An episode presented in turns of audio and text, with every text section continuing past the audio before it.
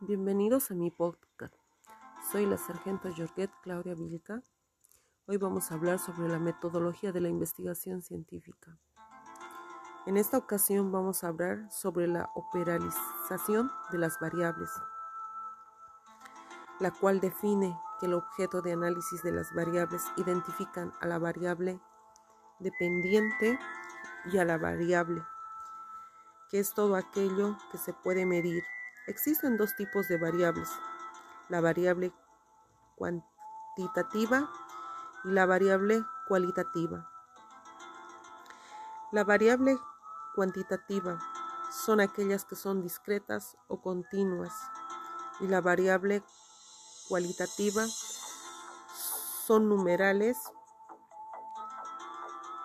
y se dividen en dos, nominales y ordinales. La variable independiente es la causa, la solución. Dependientemente es el efecto, el efecto problema.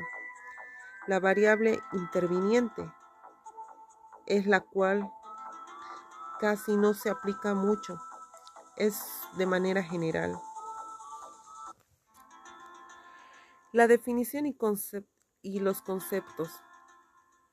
La definición conceptual es la definición de toda conceptualización de una variable, la cual le da una definición de una investigación.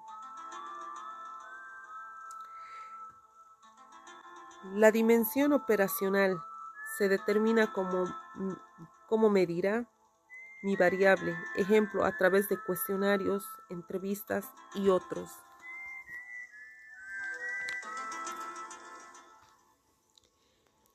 Las dimensiones nos permiten fundamentar, explicar, conocer los elementos que existen en una variable.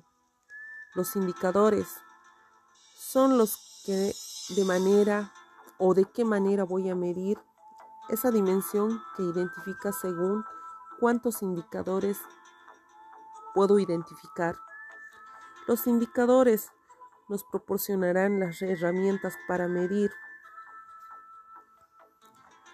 Cuando identifico los indicadores, identifico los ítems, que es el cuestionario relacionado con los instrumentos que uno va a elegir y cuántos creerá para medir o al indicador. Las preguntas de mi cuestionario deben ser relacionadas con, mi, con mis indicadores.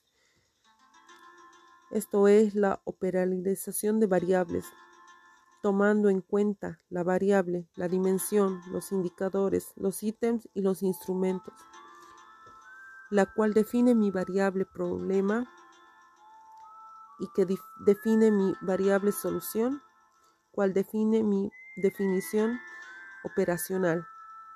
Así también identifico sus dimensiones y también identifico los indicadores.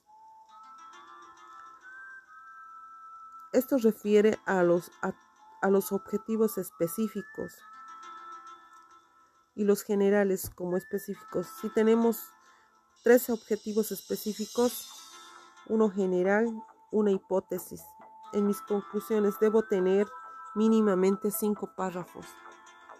Las conclusiones no son resúmenes y van resultados de los objetivos de los cuales uno investiga o de la investigación en la cual estoy realizando o la hipótesis.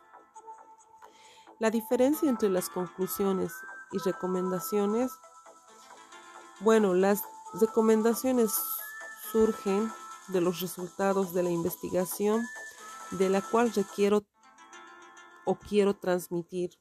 Sin embargo, las recomendaciones deberán ser pertinentes plasmados en los logros de la investigación, como por ejemplo, uno, las recomendaciones propiamente dichas a personas o entidades que les interesa sobre el tema. Y dos, se sugiere la línea de investigación o sugerencia. Sin embargo, en las conclusiones manifiesto lo logrado y los alcances en general. Eso es todo por hoy.